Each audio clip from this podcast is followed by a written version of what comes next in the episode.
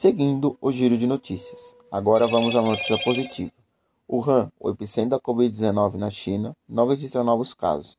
A cidade chinesa foi atribuída como emissora do vírus. Não registrou nenhum novo caso de infecção, como informa as autoridades sanitárias neste domingo 26. As autoridades ainda mantêm a cautela sobre a quebra do isolamento social por uma possível segunda onda de infecção, em meio à reabertura da economia.